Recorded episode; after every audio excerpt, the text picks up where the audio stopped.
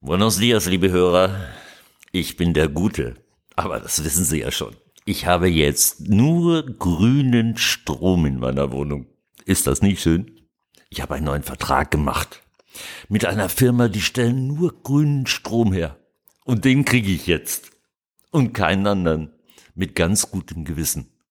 Ich meine, natürlich wird der Strom da hergestellt, wo er immer hergestellt wird nämlich mit Primärenergie zum größten Teil, mit ein bisschen Windkraft zwischendurch, aber meistens mit Öl. Und der kommt auch in meine Wohnung. Aber er heißt jetzt grüner Strom. Ich bin der Gute. Und einen ganz guten habe ich auch heute hier im Studio. Den interviewen wir gleich. Thomas aus Düsseldorf wird uns ein bisschen was erzählen über Greenwashing und äh, das gute Gewissen. Schön, dass Sie da sind. Und jetzt gibt's Reggae. What's new, man? Ricapod.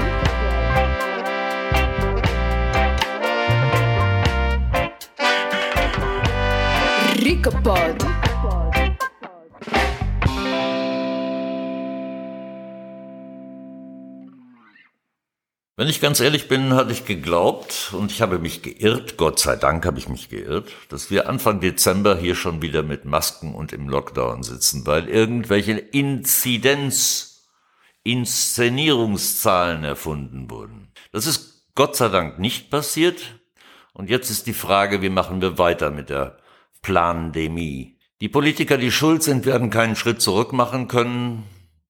Wir müssen es aber juristisch aufarbeiten. Und die Frage ist, ob es genug Volkswillen gibt, diese Pandemie juristisch aufzuarbeiten, denn sonst droht uns die nächste. Aber selbst wenn uns nicht die nächste droht, gibt es immer noch Themen, die in der Lage wären, uns das Leben zu versauern. Zum Beispiel Klimahysterie. Jetzt kleben sich die Menschen auf die Straße, es wird jeden Tag ein bisschen drastischer. Und ich frage mich, ob wir demnächst im Energie- oder Klima-Lockdown landen. Zu diesem Thema habe ich gerade jemanden getroffen auf Gran Canaria, der hier im Urlaub ist. Thomas kommt aus Düsseldorf. Seinen Nachnamen lassen wir heute weg, um seine Identität zu schützen. Und ich freue mich, dass er mit mir im Studio ist. Hallo Thomas. Ja, hallo. Ich freue mich auch, dass ich heute hier sitzen kann. Bin leider gerade schon äh, bei meinem letzten Tag des Urlaubs angekommen und werde die Insel danach sehr vermissen. Also ich kann jedem nur empfehlen, hier mal vorbeizuschauen und einen Spaziergang äh, ja sowohl am Strand als auch in den Bergen hier zu machen und die, die ganze Atmosphäre einfach zu genießen. Also hat es Ihnen gefallen die Woche, ja? Ja, total. Sehr schön. Und was mir auch aufgefallen ist auf der Insel, direkt nach der Landung am Flughafen, da sind mir natürlich die ganzen Windräder direkt ins Auge gesprungen. Thomas hat beruflich mit grüner Energie zu tun. Was genau tun Sie beruflich? Ich fange mal so an. Ich bin bei einem Fachplanungsbüro und wir bauen Ladeinfrastruktur in Deutschland aus. Das sind die Ladesäulen oder die neuen Tankstellen für die Elektroautos. Und das Ganze machen wir natürlich einfach, also nicht einfach nur so, sondern wir suchen uns natürlich Standorte, auf denen wir dann Photovoltaik errichten können, in Form entweder von einem Carport oder auf Dachflächen und versuchen das noch mit einer Batteriespeicherlösung zu kombinieren, so dass wir halt äh, den Strom selbst produzieren können, speichern können und natürlich an die Autos vertanken können. Wenn ich das jetzt richtig verstanden habe, dann gibt es niemanden, der Sie anruft und sagt, ich möchte jetzt auf meinem Carport eine Solaranlage und einen E-Lader, sondern Sie gehen hin und sagen ihm, dass er das möchte, oder? Ja, genau richtig. Also die meisten Leute wissen von ja, den ganzen Fördergeldern, das ist ja in Deutschland ein kompletter Dschungel, wofür man alles Fördergelder bekommt, gerade im Hinblick auf äh, ja, erneuerbare Energien, ist das schon mal ganz gut, wenn man die Leute an die Hand nimmt und viele erkennen ihr Potenzial nicht. Also da betreiben wir schon sehr viel Kaltakquise. Ja, wir berechnen auch sehr viel schon im Vorhinein und gucken, ob Standorte attraktiv sind oder nicht und gehen dann einfach direkt auf die Kunden oder Besitzer, Eigentümer zu. Das heißt, der Kunde weiß noch gar nicht, dass er irgendeinen Bedarf hat. Sie erzählen ihm, dass er einen Bedarf hat, ja? Ja, natürlich. Also wir erzählen Ihnen das. Es gibt ja jetzt auch den neuen äh, Masterplan für die Ladeinfrastruktur in Deutschland.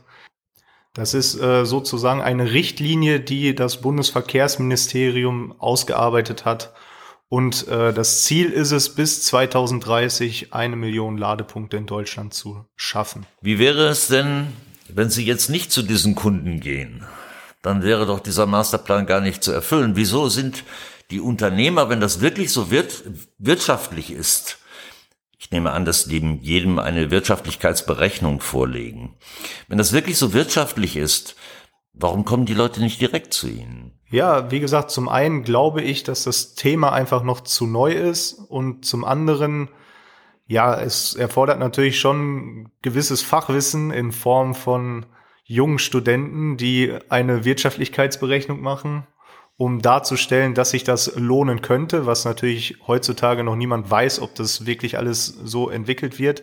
Weil fairerweise muss man sagen, dass die wirtschaftlichen Entwicklungszahlen, die hinterlegt sind, schon sehr, sehr positiv gerechnet sind in meinen Augen. Dann will ich das mal versuchen, auf Deutsch zu übersetzen. Das heißt, das sind junge Studenten, die im Prinzip gar keine Berufserfahrung haben, die sich gar nicht so genau auskennen, wie sie das sagen. Und die Zahlen, die man dem Kunden als Wirtschaftlichkeitsberechnung vorlegt, sind ein bisschen mehr spekuliert als gerechnet. Ist das jetzt böse? Ja, ich würde das gar nicht mal so böse sehen. Also es ist tatsächlich so, wie Sie das gerade gesagt haben. Gut. Wer finanziert denn das Ganze? Denn wenn Sie dorthin gehen, in wessen Auftrag gehen Sie dorthin? Es sind Großbanken aus dem Ausland, die haben so gewisse Rentenfonds für ihre Bürger und ja, nehmen einfach einen Teil von diesen Geldern des Rentenfonds und investieren die in Deutschland für diesen Ausbau, weil man sich natürlich sehr viel Rendite erhofft. Es ist also eine Bank aus dem Ausland, nicht aus Deutschland. Warum machen das diese Banken nicht zu Hause? Das ist eine gute Frage. Ich gehe einfach mal davon aus, weil es dort keinen Masterplan zur Ladeinfrastruktur gibt und keine großen Automobilhersteller, die dort vielleicht die Wirtschaft ankurbeln, wie bei uns in Deutschland. Das ist interessant. Wir haben Deindustrialisierung in Deutschland. Immer mehr Betriebe wie zum Beispiel BASF planen nach China oder in die USA auszuwandern, weil sie dort mehr Energie haben. Und Sie schaffen für ausländische Banken die Energie in Deutschland. Ist das so? Ja, das ist so.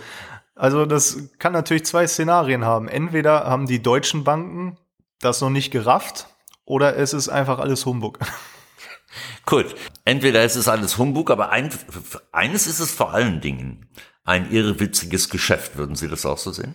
Ja, auf jeden Fall, weil wir generieren da ja gerade über mehrfache Sachen Geld. Zum einen über die Produktion von Strom, sprich einfach durch das Betreiben der Solaranlagen, dann durch den Batteriespeicher. Das heißt, wir versuchen natürlich möglichst viel von diesem Strom, der über die äh, Photovoltaikanlagen erzeugt wird, zu speichern und können dann diesen Strom aus den Speichern in die Autos vertanken, wodurch wir natürlich auch wieder Geld verdienen Beziehungsweise können wir auch das äh, Netz, also wir können aus diesem Batteriespeicher wieder den Strom in das Netz freigeben, falls jetzt der äh, Nachbar nebenan seinen Strom nachts braucht, dann kann er den direkt aus diesem Speicher beziehen und dann wird der halt auch wieder zurück ins Netz verkauft. Ich habe neulich auf Facebook gesagt, es gibt jetzt Green Rock statt Black Rock.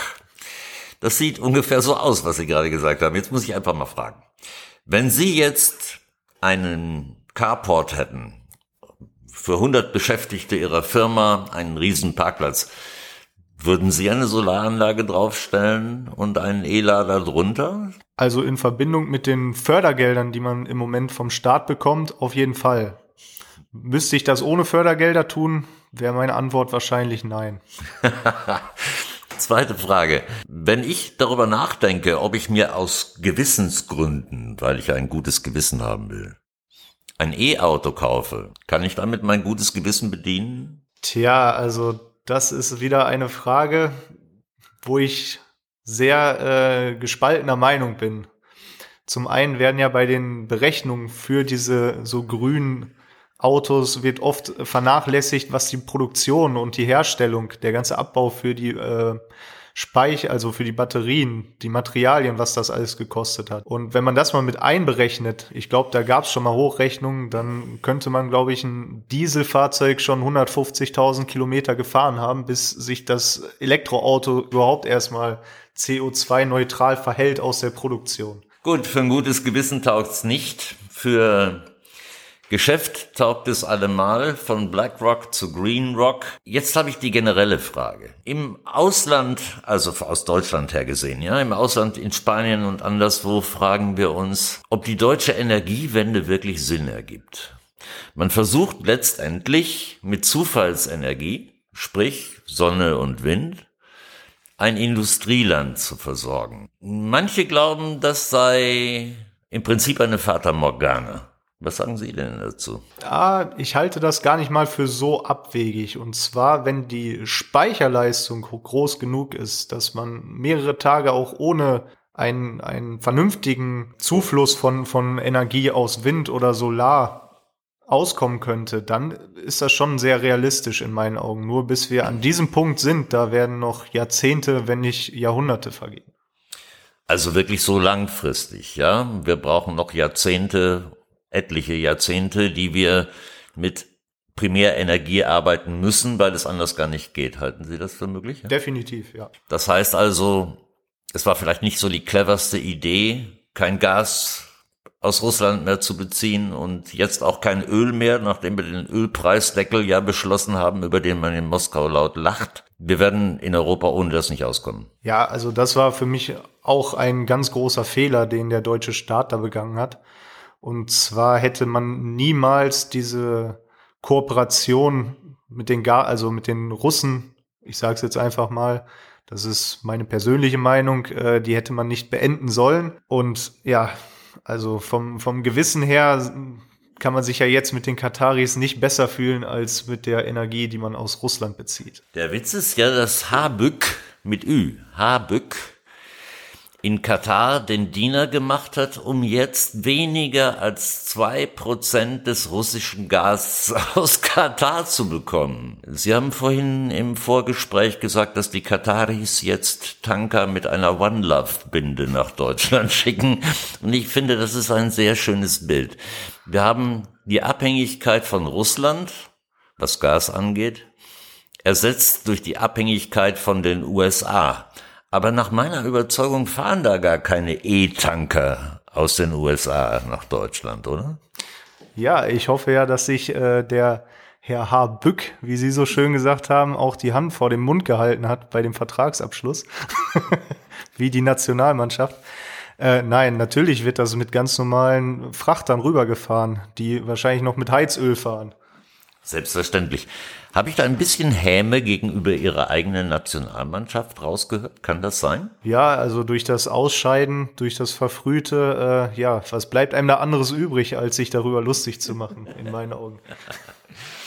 Thomas, es ist schön, dass Sie da sind. Ich hoffe, dass Sie die nächsten Jahre auch noch Geschäfte machen können mit, ist das böse, wenn ich sage Greenwashing? Nein, definitiv nicht. Also bis jetzt ist es eine sehr lukrative Einnahmequelle. Wie lange das so hält, da bin ich selbst überrascht. Also ich lasse mich da überraschen, aber ich denke, so bis 2030 kann man die Welle noch gut mitschwimmen. Und äh, was ich ja noch gar nicht erwähnt hatte, sind ja die, die tollen THG-Quoten, die man auch ausgezahlt bekommt. Das verstehe ich nicht. Was sind THG-Quoten? Das sind äh, sogenannte CO2-Zertifikate. Das heißt, den CO2, den man einspart, dadurch, dass man zum Beispiel ein Elektroauto fährt, den kann man dann verkaufen. Das ist so im Schnitt so um die 400 Euro für, ein, für eine Privatperson, wenn die ein Elektroauto fährt, kann man das quasi den Ölkonzernen verkaufen, damit die in ihrer Bilanz wieder auf Null dastehen. Das erinnert mich ganz gefährlich an den Ablasshandel der Kirche im Mittelalter. So ähnlich hört sich das an. Mir hat man gesagt, dass große deutsche Autokonzerne, vielleicht nicht nur deutsche, weiß ich nicht, möglichst viele E-Autos deswegen verkaufen, weil dann ihre CO2-Bilanz besser ist und sie damit mehr Verbrenner verkaufen können. Kann es sein? Das kann durchaus möglich sein, weil die können auch ihr Gewissen damit reinwaschen, diese Zertifikate zu kaufen. Aber jetzt kommt es ja noch besser. nicht nur beim Betrieb eines solchen Elektroautos kann man die THG-Quote beziehen, sprich diese CO2-Zertifikate verkaufen, sondern ähm, wir generieren diese CO2-Zertifikate im Prinzip auch durch jeden Ladevorgang. Das heißt, jedes Auto, was bei uns lädt, die Kilowattstunden, die in das Auto gehen, die werden uns gut geschrieben und werden zu null praktisch in der CO2-Bilanz. Und jetzt kommt der Hammer, der deutsche Staat möchte das ja gerne vorantreiben und deswegen wird das nochmal drei multipliziert. Bitte? Es wird mit drei multipliziert? Sollten wir vielleicht einen CO2-Zertifikate-Shop aufmachen, wir beide, oder? ja, immer gerne. Also, nee, man muss sich das so vorstellen. Es wird einfach, der deutsche Staat sagt, aus einer Kilowattstunde werden drei. Aber aus dem Ärmel, weil Ihnen das so gefällt. Oder gibt es dafür irgendeinen, Vorsicht, wissenschaftlichen Ansatz? Äh, ich glaube, das ist auf keinem wissenschaftlichen Ansatz fundiert. Also das wird ja in meinen Augen eine reine Lobbysache sein, damit einfach die Menge, die die Ölkonzerne brauchen, die Autokonzerne, um auf dieses Nullziel oder auf die CO2-Neutralität zu kommen, wird einfach so viel Menge benötigt, dass wir diesen Multiplikator einführen müssen. Thomas, ich glaube, Sie haben das Thema Greenwashing, Augenwischerei und falsches, schlechtes Gewissen heute so gut erklärt, wie ich das noch nie geschafft habe. Ich danke Ihnen, dass Sie da waren. Ich wünsche Ihnen die letzten Reststunden noch ein gutes Abendessen auf Gran Canaria und ich hoffe, wir sehen uns hier bald wieder. Ja, super. Es hat mir sehr gefallen. Ich hoffe, ich konnte jedem das Thema ein bisschen näher bringen, hab's nicht zu kompliziert erklärt. Ich bleib bei meinem Anfangssatz. Ich kann jedem empfehlen, nochmal nach Gran Canaria zu kommen oder auch das erste Mal hier hinzukommen. Für mich wird es garantiert nicht das letzte Mal gewesen sein. Damit verabschiede ich mich. Herzlichen Dank, Thomas, und äh, wir kommen gleich nochmal zu einem anderen Thema. Rickepod.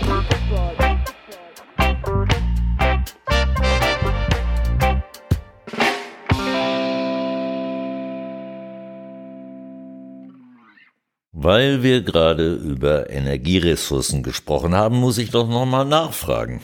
Seit den Angriffen auf die deutsch-russischen Pipelines in der Ostsee, Nord Stream, herrscht breites Schweigen im Westen über die Ermittlungsergebnisse. Die Schweden haben herausgefunden, es war ein Terroranschlag. Was eine Überraschung. Die allermeisten Beobachter sind sich einig, wenn Russland tatsächlich seine eigenen milliardenschweren Pipelines gesprengt hätte, dann wüssten wir das längst. Die Presse wäre voll davon. Stattdessen werden die Ermittlungsergebnisse als geheim eingestuft und der Öffentlichkeit vorenthalten. Den Elefanten im Raum, nämlich die größten Gegner der Pipelines, die erklärten Gegner, die USA, zieht niemand im verbündeten Westen zumindest als Drahtzieher in die Öffentlichkeit. Es herrscht absolutes Schweigen. Dabei ist zumindest mir klar, dass egal wer am Ende das U-Boot geschickt hat mit der Bombe, die USA die intellektuelle Täterschaft zweifellos innehat. Das muss geklärt werden. Aber wissen Sie, wo der Witz liegt? Jetzt hat Berlin, die Berliner Regierung, die deutsche Regierung, gefordert, die NATO müsse jetzt als Pipeline-Schützer auftreten. Das finde ich wirklich einen Schenkelklopfer. Da macht man den Bock zum Gärtner. Aber ich will auf alle Fälle wissen, wer Nord Stream gesprengt hat. Und Sie wollen das ganz sicher auch. Meine Damen und Herren, ich freue mich, dass Sie einmal mehr dabei waren bei Recapot 49. Grüße natürlich nach Lilienthal an den Rest der Welt. Und wie immer, hasta la victoria. Siempre. What's new, man?